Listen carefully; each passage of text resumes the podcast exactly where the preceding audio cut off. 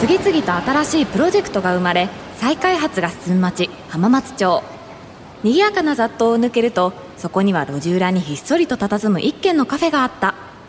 そこは元経営学者のマスターのもとにビジネス界のトップランナーから異端児まで集う風変わりなカフェだった。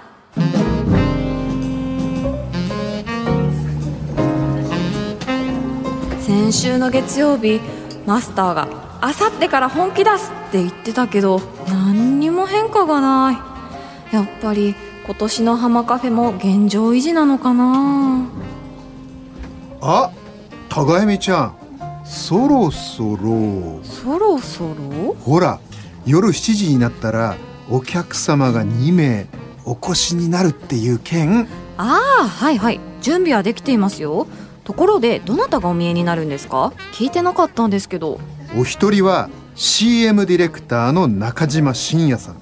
そしてもう一人は PR ストラテジストの本田哲也さん。それぞれ CM と PR の分野でとても有名な希代のヒットメーカーなんだよね。このお二人からヒットを生み出す伝え方を伺っていこうと思ってるんだよ。お先週言っていた浜カフェの経営に本気を出すっていうあれそのプロジェクトの一環ってことか。マスターマスターお二人がお見えですよ。いらっしゃいませ。浜松町イノベーションカルチャーカフェへようこそ。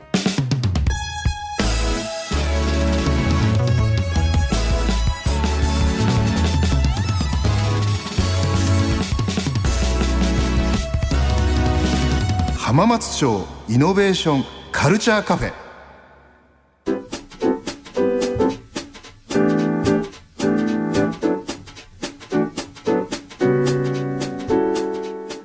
浜松町イノベーションカルチャーカフェ。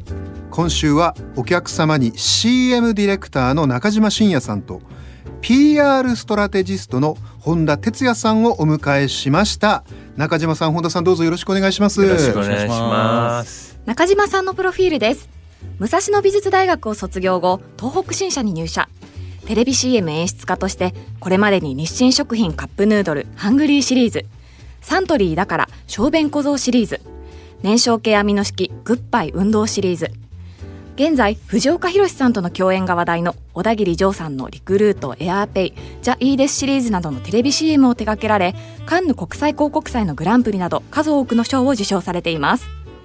昨年中島深夜オフィスを設立。現在は CM 制作だけでなく更新の育成にも力を入れています。はい。というわけで中島さんどうぞよろしくお願いいたします。お願いします。まあ、中島さんはねもう言うまでもなく CM 業界ではもう大変な有名な方でいらっしゃって、もうね数々の大ヒット作を生み出されてきたわけですが互い道ちゃんも当然知ってるでしょう？もちろん。あの日清食品のハングリーとかね、まああの私はでもやっぱり分かりやすく言うと CM の監督なんでね、えーそこのおアイデアをお作り上げていく段階っていうところではたくさんの人がね関わってるわけです。うん昔やっぱり70年代80年代の頭ぐらいまでは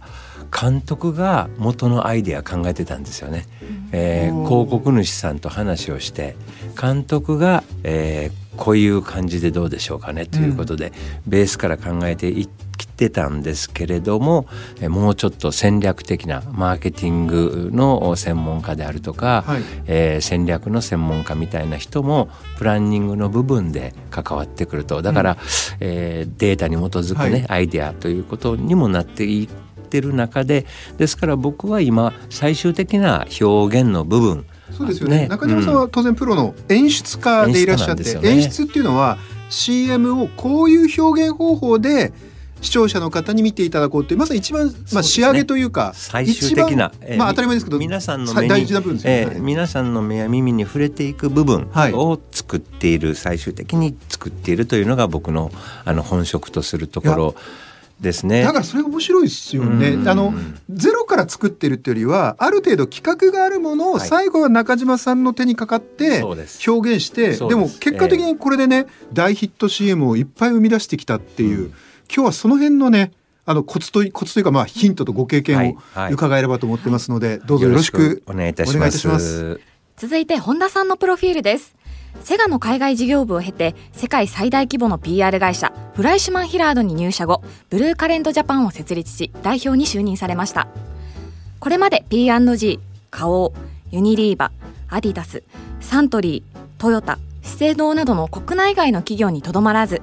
外務省のアドバイザーや J リーグのマーケティング委員。カンヌ国際広告祭では公式スピーカーや審査員なども担当されています。また昨年11月には日経 BP からパーセプション市場を作る新発想を発売されています。はいというわけで、えー、本田さんどうぞよろしくお願いします。よろしくお願いします、まあ、中島さんがね CM 界の大ヒットメーカーだとすると、はい、まあ本田さんはいわゆる PR の世界ではもう本当に誰もが知ってる超第一人者とそんなこということで改めて今どういう活動されてるかっていうのを教えていただけますか？そうですね、はい、あの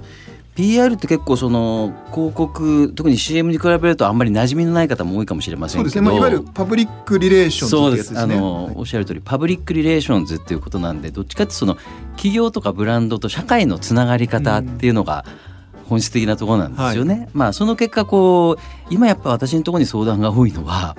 自分のところのブランドとか企業っていうものをこれちょっとどういうふうに世の中に位置づけていこうかとか、うん。関係をどう作るのが正しいかとかその辺の悩みってのは多いじゃないですかね最近は。やっぱりそういうところには依頼が本田さんのところに来るわけです、ね、あのありがたいですけどよくこう相談されますね。なんとかしてくださいじゃないけど、はい。ちなみにあの中島さんと本田さんはねお互いなんかご面識はもともとあるんですか？いや初めてそうなんお会いして。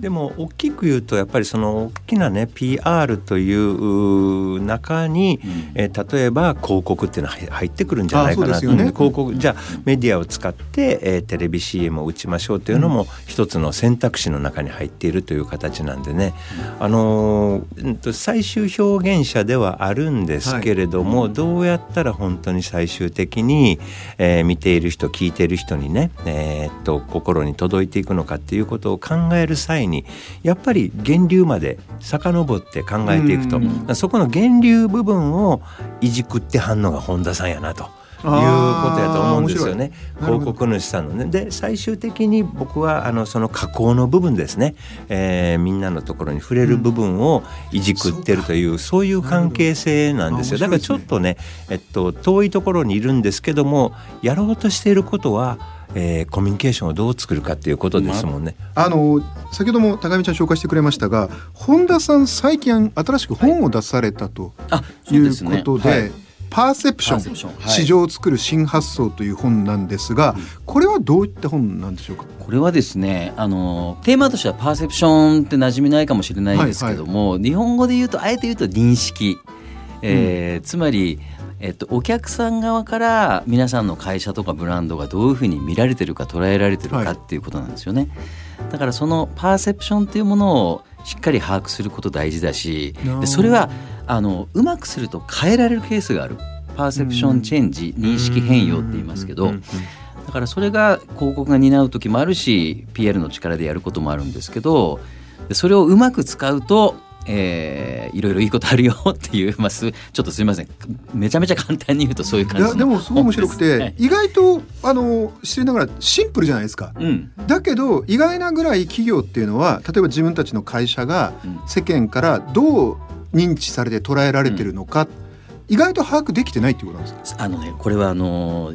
いわゆる認知っていう、はい、えーと、知ってもらってるっていうことですよね、うん、認知度。でこれやっぱり日本ってロングセラーのブランドも多いんでもう80%か90%の人が知ってるわけですその企業とかブランドは。ただ知ってるということとどういうもんだと思ってるかっていうのはちょっと別物なんですよね。あのね人間で言ってもすごく有名なんだけどもう一つ評判の悪い人っていうのがいたりするのと一緒で、そうですね。だからやっぱり知られてることも大事なんだけども好ましい認識つまりパーセプションを持たれてるっていうことが同時に起こんないと売り上げが落ちちゃったりとかあのお客様が離脱したりとかっていう、うん、でそれをおっしゃるようにあの入山先生おっしゃるように意外と企業側は把握してないってこういうケースがあのありますね。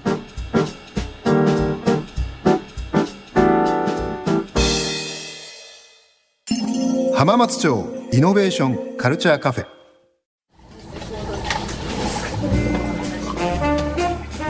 いいうわけでもうすでにかなり盛り上がってるんですが、まあ、どちらかというとだからまさにあの伝える部分ですよねそこでヒットを生み出す伝え方とはというテーマで特に今週はいろんなまあ製品やサービスをヒットに導くための捉え方について考えていこうと思います。まず中島さんからお伺いしたいんですが、はい。この CM を通じていろんな方にこう伝える時に、うん、中島さんが一番こう大事にされてることとか気をつけられてることっていうのは何なんでしょうか？その CM をね、はい、えー、世の中に出した時に、えっと、見る人のね心が、えー、ちょっとプラスに動くかどうかってすごく大事なんですよ。うん、うん、あの僕、えっと、ハートにプラスの字を書いてねハートプラスっていうねちょっとプラスに動かせる。でそれは何かっていうと、はい、えー、やっぱり CM が、えー、見る人に対して魅力的かどうかっていうことをね常に気をつけてるんですよね。ハートプラスっていうのは中島さんがすごく大事にされてる考え方だそうですね。あの見る人がハートプラスになるかどうか、うん、マイナスになることもすごく多いですよね。まず見る人に15秒間頂戴するんだからなんかやっぱりいい思いをしていただくっていうことがベースにないとなんや見て損したと15秒返せと。なんでお前の自慢を聞かなあかんねん大体、自慢になるじゃないですか。で自慢をしたいんですよね広告って CM ってね。なるほどでも自慢する人って大体あんまり好かれないじゃないですか。ね？自慢しても嫌われないようにするための魔法がいるわけですよ。その魔法の正体が実はアイデアとかクリエイティブっていうものの正体なんですよね、まあ、だって確かに CM ってよく考えるとこの製品こんな新しい機能がつきましたとか、うん、こんないいものですっていうどうしても企業側はね出す側はあの自慢ですよねまさにね、でもそれだと嫌われちゃうんだ、うん、だから僕はえっとコマーシャルでね、はい、えー、何かをこう、うん、飲んで飲み物やったら飲んだ時に「うんうまい」とか自分で言ってるわけですけどもね、はい、えー、それは見る人からすると「いやまあコマーシャルだからそれは言うでしょうよ」と。だそっから先どうやったら好かれるか。でねこの日本の場合はねそこにね誰が出てるかってすごく大きくて、えーね、あの人が出てるわってそこでね実はこの人が出てしまってもあの大人気のタレントさんが出るからもう思考停止してしまう場合もあるんですよね。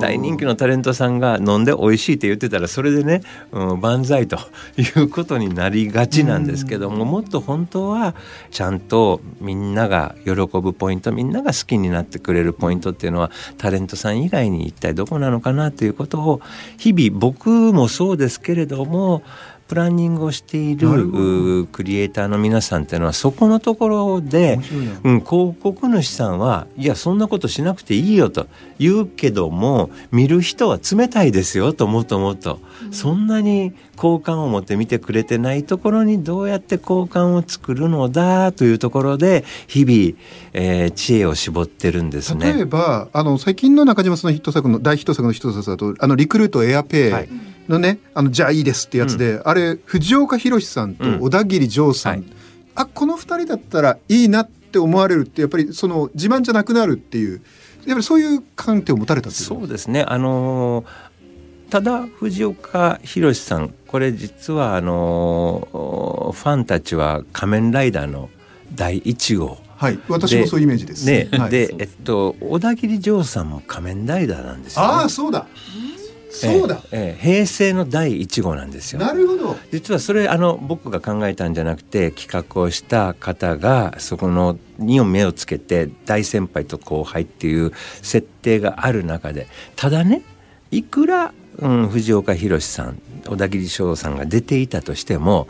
いややっぱりエアペイがあって便利だなやっぱりエアペイ最高だなみたいな CM だとするとみんなね引いちゃうわけですよ。うんやっぱり言い方ってものすごく難しくてああいうお話の中でエアペイがあるとうまくいったのに、えっと、いつもうまくいかないよね小田切丈さんはっていうところでのお話への共感がないとえ好感を持って受け取ってくれないんです。はい、本田さんどうですか？今までの中島さんのお話は。中島さんのお話でやっぱりあの愛してもらわなきゃいけないとかっていうことが一つ大事だし、はい。えっと、広告とか CM の役割ってそれがやっぱり素晴らしくあると思うんですけど PR はじゃあ何かっていうともう少しなんでそれが必要なのかっていうふ雰囲気を世の中に作るみたいなね。だから、えっと、最終的には自慢かもしれないんですけどもそれを自分が言うんではなくて外堀埋めていくイメージですけど周りから、えーそういう雰囲気空気感にしていって、あだったらこの商品しかないんじゃないの？とかいうそれを持って戦略 PR と呼んでるんですけどね。あの例えばこれは本にも書いてまあ割と古いあの業界では知られた事例なんですけども、あの除菌洗剤っていうのがあった時はいはいはいにはい。洗濯用の洗剤、これは自慢としては除菌力ありますよとか、そうですねえ落ちるとかそういうことじゃないですか。でも PR は何をやるかっていうとそれをその自己アピールするんではなくてなんでお洗濯に除菌が必要かっていうことを PR するわけですね。うん例えば実験とかをしてあれ？これ思ったよりも洗濯機の中でばい菌がいますよとか、うんそういうことですね。うんうん。でそれを世の中に広げていくってことをやると。そっちの問題の方をまず認知しておっしゃるとりです。そっちを PR するんですよ。はあ。で同時に何が起こってるかっていうとまさにその CM 広告プロモーションの方でこれは除菌力の強い洗剤なんであるっていうことをやってるわけですね。だからこれがガチャンと組み合わさった時にそのうん、家事をする方はどう思うかって言ってえ？そうなの？洗濯機の中にそんなばい菌いるの？ちょちょっと待てよ。今私の使ってる洗剤どうだっけ？あれ除菌とかあんまできないなこの洗剤ってなった時にふとテレビを見ると除菌力の洗剤の CM をやってる。面白い。こういう状況になってあそういう世の中の空気を作っていくということなんですね。そうですね。あ一つ例えばこう変化球で言うとこういうことやったんですけどねあのお父さんが結構外からバイキン持ってきてんだよみたいな話でね。でこれ実際に調査したんですよ、はいはい。新幹線で出張に行くと、うんうん。それで仕事終わって東京とかに帰ってくる時大体靴脱ぎませんかと。脱ぐ。あーちょっとリラックスしたくてね。お父さん靴脱ぎます。あの僕も脱いでます。であの靴下が直に外下に触れるっていうね。これやってるんじゃないかって言って、はいはい。そういうのをいっぱいアイデア出して実際に500人ぐらいのお父さんに調査したことがあって。そしたらなんともう7割ぐらいのお父さんそれやってるわけですよ。はい。はいだからこれはちょっとお父さんばっかりあのディスって申し訳なかったんですけど、はお父さんはばい菌の配達人であると いうー話でね、はいはい。あのそうすると面白いからいろいろスポーツ紙に載ったりとかあの新聞に載ったりとかネットメディア、えー載ったりとかするわけですよね。でもこれもあの手この手です。我々気づいてなかった問題があるんですよっていうと、うん。自慢じゃなくなるわけですね。そうですね。あの必要とされるわけ必要とですよ。されるというね。必然的に。しかも自分で言ってないわけで、うんうん。あのメディア世間がね。とか報道とか、うんうん。え口コミですよね。ただあの今の話だとそのやっぱりこう業界全体を盛り上げたい反面、あの競合他社にこうどうなんていうんですか見られるかみたいなところも結構気遣いながらものの伝え方を工夫されてると思うんですけどそのあたりはどういうふうに工夫されてる例えばそうだよね。あのお父さんが、えー金を持ち込んでるっていうことが世間一般に知れ渡っていくと、いろんな会社が除菌って出してくる時にどうするかっていうのはまた、うん。そういうことですよね。でも僕は例えばあの今ねあの若者があんまり、えー清涼飲料水飲まなくなってきてるって言ったら、はい。とりあえず全体で盛り上がっていくのは大事と思いますけどね、うん。あのうちだけが勝とうとする以前にみんなでやっぱり清涼飲料水飲むっていうムーブメントを作っていこうよっていうのはまずはいるんじゃないかなと思いますけど本田さんどう思われます？そうですね。うん。あのいくつか考え方あってだから、その市場全体が盛り上がって底上げされるっていうことがいいから、多少は競合にもその身がいっちゃうけど、やろうよっていう判断もあるし、やっぱ早く動けばそれだけ身を取れるわけで後から我が社もってこうちょっと出てくるわけですけど、はいはい、やっぱり最初にそういうそれこそパーセプションを作っちゃう、うん、自分たちこそがその解決策なんだと。なるほどいうことで、まあ、そこに何年かのタイムギャあの、えーと、時間のギャップがあるとこれやっぱり全然変わってきますからね。でも本当にこういろんなステークホルダーさんに対してこうアプローチをされていかれると思うんですけどその時のその伝え方を、まあ、業界の中での課題っていうところから今アプローチをされてたりとかしてると思うんですけど CM だったら例えばタレントさんの旬みたいなのもあるじゃないですか,、なんかそういったところも鑑みながらあのブランドを作っていかれると思うんですけどこのアサインの妙というかその旬を捉え方みたいなのってどういうふうにあの情報収集普段からされてるんですか？ブランドっていうのは長く時間をかけて作んなきゃいけないわけだよね。だけど一方で CM でありなんか商品じゃない時流でありその旬を見極めるタイミングみたいなのがあって。そこを二人どうされてるかっていう、結構難しいというか さすがの質問ですね。でもやっぱり僕は、えっと普段普通に生活している人たちのなんか気分というか、うん、で今あれが来てる感じ今はほら SNS もあるからいろんなところで、うん、えっと、何かピックアップされるものってどんどん上がっていくんだけどもあ今こんな感じだよねってなんかこうその生活日常生活における空気感ってすごくタレントさんにしてもねでみんながみんなテレビを見ているわけではないんだけれどもなんかありますよね来てる感じっていうのはね。でえっとそれは特殊な生活をしないで 普通に みんなと一緒に電車に乗って、えっと、みんなと一緒に、うん、あの街を歩いて普通にこう、うんと、何をみんなが好きなのかっていうってなんか時代の空気っていうのは街の中でじわじわ出てきますよね。まあ、ちょっと昔と違うのは昔はうんとヒット曲ってあって必ず街に行くと、ね、えっとならあ今これ流行ってるってね音楽ってあったけども。自由ありましたね。でもこれも本田さんに聞きたいんですけども趣味が本当にいろいろですよね、うん、今ヒット歌謡これとかね街流れると必ずこれったで流れてるのはないですよね。ないですね。本田さんいかがですか？これ逆に時流をつかみにくくなってるみたいな感じなんですか？そうですね。だからその国民的レベルでっていうのがね、もう本当にななくなってきている。うんで多様化してるからいろんなコミュニティがあってでその中で推しになってる方がいたりとか推されてる方がいたりとか有名な方がいたりっていう 世界なんであのだから PR も比較的今の考え方とするともう複数立てるっていう発想になってきてむしろそうなんですね。そうです。あのめちゃめちゃ知名度高い人一人っていうよりも多分4通りぐらいのパーセプションとそのそこにあの響く人がいるんじゃないの？ってなると例えば全然違うタイプの方を4人ぐらいこうアンバサダー的にアサイン。そういうことありますよね。であとねやっぱりねもう裏表がないというかその世の中もじゃあこのちょっと有名なインフルエンサーとかタレントさんっていうのが、普段ツイッターでどういう発信してるかとか分かってるわけですよね。うん、だからそれも分かってるのにえっと、なんかちょっと主張が違う企業とかブランドの顔になるともう違和感でしかないからなるほど。だから我々の言葉で言うと発信文脈っていうんですけど、うん、普段その方が、えっと、どういうなんかこう発信の 文脈を持ってるかっていうことをやっぱ調べたり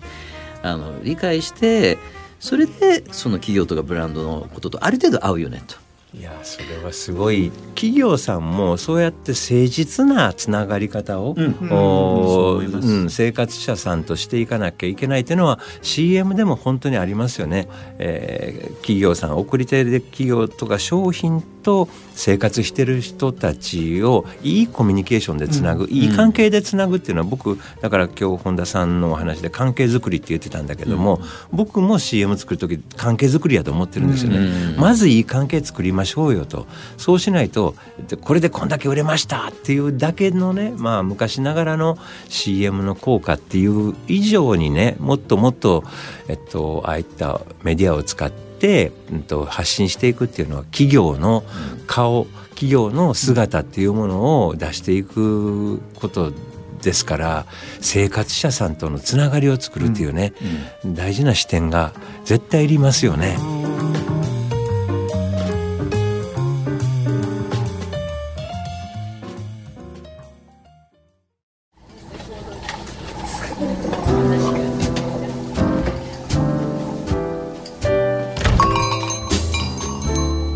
中島さん本田さんありがとうございました。いやたがえみちゃんお二人の話めちゃめちゃ勉強になったね。はい。あとは確かに自己 PR っていう言葉のイメージで自分をどうにかいいところを見せなきゃみたいなそういったところをなんかすごくイメージしていたような気がします。そうね。大事なのはどうしても自慢しがちになるから PR も CM も、そうじゃなくていかにこう時流から自分たちがどう見られてるかあるいはその問題課題をいろんな人たちにまず提起して気づいてもらう。そこから考えた方がいいっていうのはいやなるほどなって思ったよね。はい。そして今回は商品やサービスの捉え方でしたけど来週は？来週もお二方をお招きしてより深くヒットを生み出すにはについてもかなり実践的な話をお伺いしようと思うんだよね。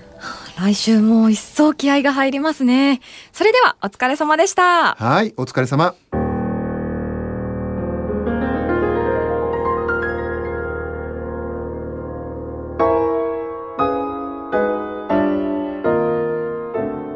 新しいプロジェクトが生まれ再開発が進む町浜松町